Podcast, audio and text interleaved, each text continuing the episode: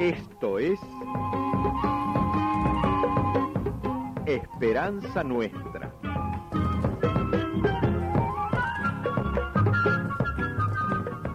Un programa del Centro de Comunicación Nuestra Señora de Luján.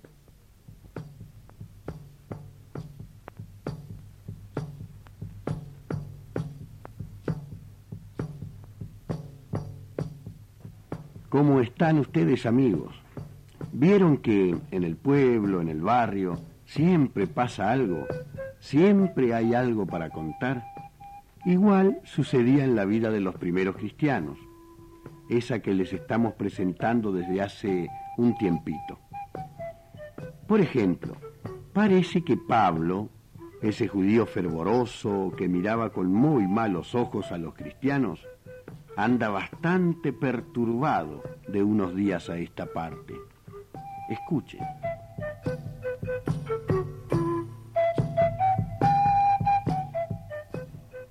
Buen día, Pablo. ¿Cómo andás? Bien, pero no tenés buena cara vos. ¿Te sentís bien? Sí, sí. No tengo nada. Ah, mira, ayer cuando vos estabas en el templo vino ese, bueno, el comerciante ese que te encargó la alfombra. Ah, me preguntó si la habías terminado. Yo le dije que no sabía. Estoy muy atrasado con ese trabajo. Ya lo sé, pero yo no se lo quise decir. Le dije que vuelva mañana. Pero te convendría terminarlo, Pablo. Paga bien ese tipo. Sí, tenés razón. Siempre has sido un buen vecino, Shira. Estaba enojado el hombre, ¿eh? Dice que ya está cansado de esperar esa alfombra. y- No voy a tener más remedio que quedarme sin dormir hasta que la termine. Pero no tengo ánimo para nada, Shira. ¿Qué te anda pasando, Pablo? Me persigue la mirada de un hombre, ¿Un hombre? ¿Quién? Esteban, el alfarero. Mm, Esteban. ah. Sí, el que matamos a pedradas el viernes pasado al amanecer. Sí, sí, sí, me acuerdo. La cara estaba llena de sangre. El cuerpo tapado por las piedras que le tiró Efraín. Y ese hombre me seguía mirando. Me miraba a mí, Shirak. A mí. ¿Por qué? Yo no le tiré ni una piedra. No me dejaban los otros. ¿Y te seguía mirando? Sí. Había como un fuego en esos ojos. No era odio, no. Era como si me preguntara algo. ¿Qué? No sé, no sé. Estaba boqueando. Se moría destrozado por las pedradas y me miraba sin odio, intensamente, como traspasándome el corazón con esos ojos color verde mar. Mismos que vi brillar en la sesión del Consejo cuando lo condenaron a muerte. Tranquilízate, Pablo. Estás muy excitado. No, no puedo, Sirag, no puedo.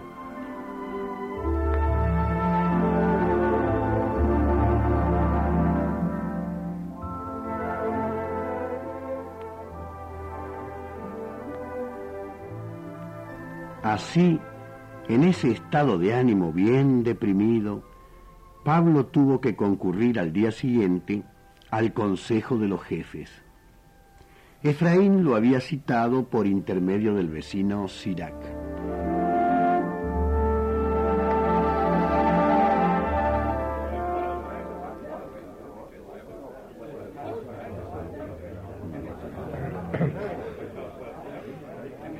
Aquí está la orden firmada por el jefe del Consejo de Ancianos, Pablo. Mira, mira. Plenos poderes para mí, plenos poderes para vos. Se terminó esa secta de iluminados. No va a quedar ni un rastro de ese Jesús, ni de los milagreros que lo andan invocando. Hay que dividirse bien el trabajo, Pablo. Yo me encargo de investigar en Jerusalén y vos en los pueblos de afuera. Soplones siempre se encuentran. Por un poco de dinero vas a tener a mano a alguno que te señale quiénes son los de la secta cristiana. Porque se andan escondiendo, ¿sabes? Claro, no son tontos. La muerte de Esteban los asustó muy en serio. Yo no sé si voy a cumplir esta misión, Efraín. ¿Cómo? ¿Pero qué estás diciendo? No ando bien últimamente. ¿Estás enfermo? No, no, no. Yo creo que es agotamiento, eso. Trabajo demasiado. Vos sabés que yo soy tejedor de alfombras. Sí, he visto algunas. Muy buenas. Gracias. Y bueno, hay mucho trabajo y a veces ni tiempo para dormir me queda. Mírame a los ojos, Pablo. ¿Qué? Me imagino que no nos vas a abandonar ahora, ¿no? No, ¿cómo podés pensar eso, Efraín? ¿Y entonces a qué viene tanta vuelta, tanto titubeo, tanta excusa? ¿Sabes qué pasa, Efraín? La mirada de Esteban me persigue día y noche. La mirada del muerto. No me hagas reír, Pablo. No, no, no, no, no puedo descansar, Efraín. Me despierto sobresaltado y veo esos ojos que se clavan en mí. No es odio. No sé qué quieren decir esos ojos. Y estoy trabajando y los veo, y, y camino y los veo, y... Sé más qué hacer, Efraín. Eso es cosa pasajera. Al principio impresiona un poco ver morir a un hombre, pero después uno se acostumbra. Yo creo que estaba la luz de Dios en esos ojos. Pero estás loco, Pablo. ¿Cómo va a estar la luz de Dios en un hombre que reniega de nuestro templo, de nuestra fe, de la tradición de nuestros padres? Sin embargo, esa mirada era la de un hombre lleno de Dios. Ah, Pablo, vamos a hablar claro. Tenés órdenes del Consejo de reprimir a los cristianos. Hay que terminar con esa gente. El gobernador romano no nos va a hacer problemas. Tiene que desaparecer todos los que haga falta eliminar.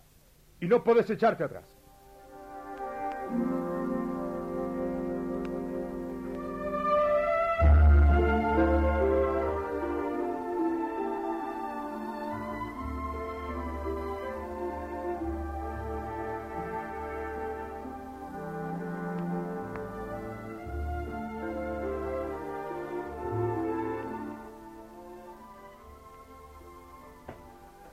¿Te vas, Pablo?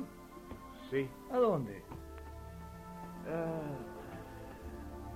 ah, Garicín. Me salió un trabajo allí. Pero todavía no terminaste la alfombra para el comerciante. No. eh, Cuando vuelva la Te termino. va a matar ese hombre. Le dijiste que estaba para hoy. Bueno, decile ¿Qué que... te pasa, Pablo? ¿Te sentís bien? No, no me pasa nada. Deja de meterte en mi vida. ¿Te sigue persiguiendo la mirada de Esteban? No me hables de eso, estúpido. Es la primera vez que me insultás, Pablo. Somos amigos, vecinos de hace años. Ah, discúlpame. Yo sé lo que te pasa, Pablo. ¿Qué? Lo mismo que me pasó a mí hace un tiempo. ¿Cómo? ¿Me guardas el secreto? ¿Qué? ¿Qué secreto? ¿No vas a decir nada? No, no, no. Yo soy cristiano, Pablo. ¿Vos? ¿Cristiano? Sí, yo también, igual que Esteban, creo que Jesús es el Hijo de Dios, el Salvador que nuestros padres esperaban, pero no lo puedo decir porque nos persigue. Pero... Yo también anduve como vos, Pablo, navegando en la duda, lleno de angustias, cuando el viejo Ananías, uno que se convirtió también, me habló de él, y cuando al final dije yo creo, sentí una paz enorme. Ananías. Es un hombre extraordinario, Pablo. ¿Por qué no hablas con él? Así empezó la conversión de Pablo, el gran enamorado de Jesús, a quien los cristianos llamamos hoy San Pablo. El Espíritu de Jesús sigue, hoy como ayer, buscando a los hombres, cruzándose en sus caminos, para llamarlos a la fe y a la felicidad. Miren, si no amigos, lo que cuenta un detenido en una cárcel de nuestro país.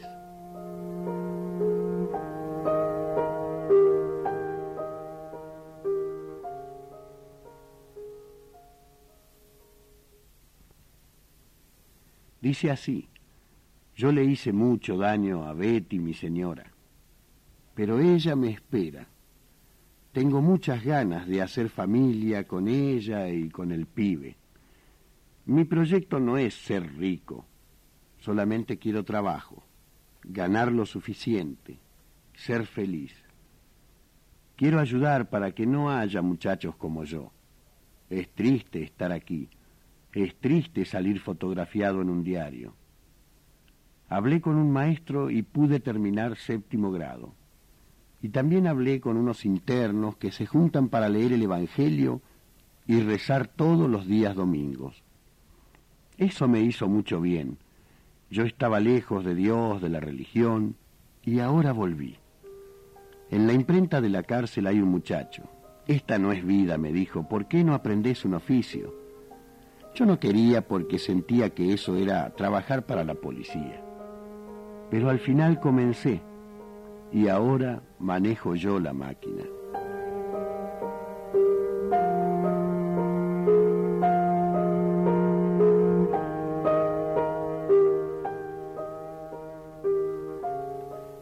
Hasta aquí llegamos hoy, amigos, con el testimonio de este preso tan parecido al testimonio de la conversión de Pablo. Volveremos a encontrarnos muy pronto con ustedes para seguir presentándoles la historia de los primeros cristianos, una historia antigua, pero siempre nueva. Hasta la próxima y con mucha esperanza.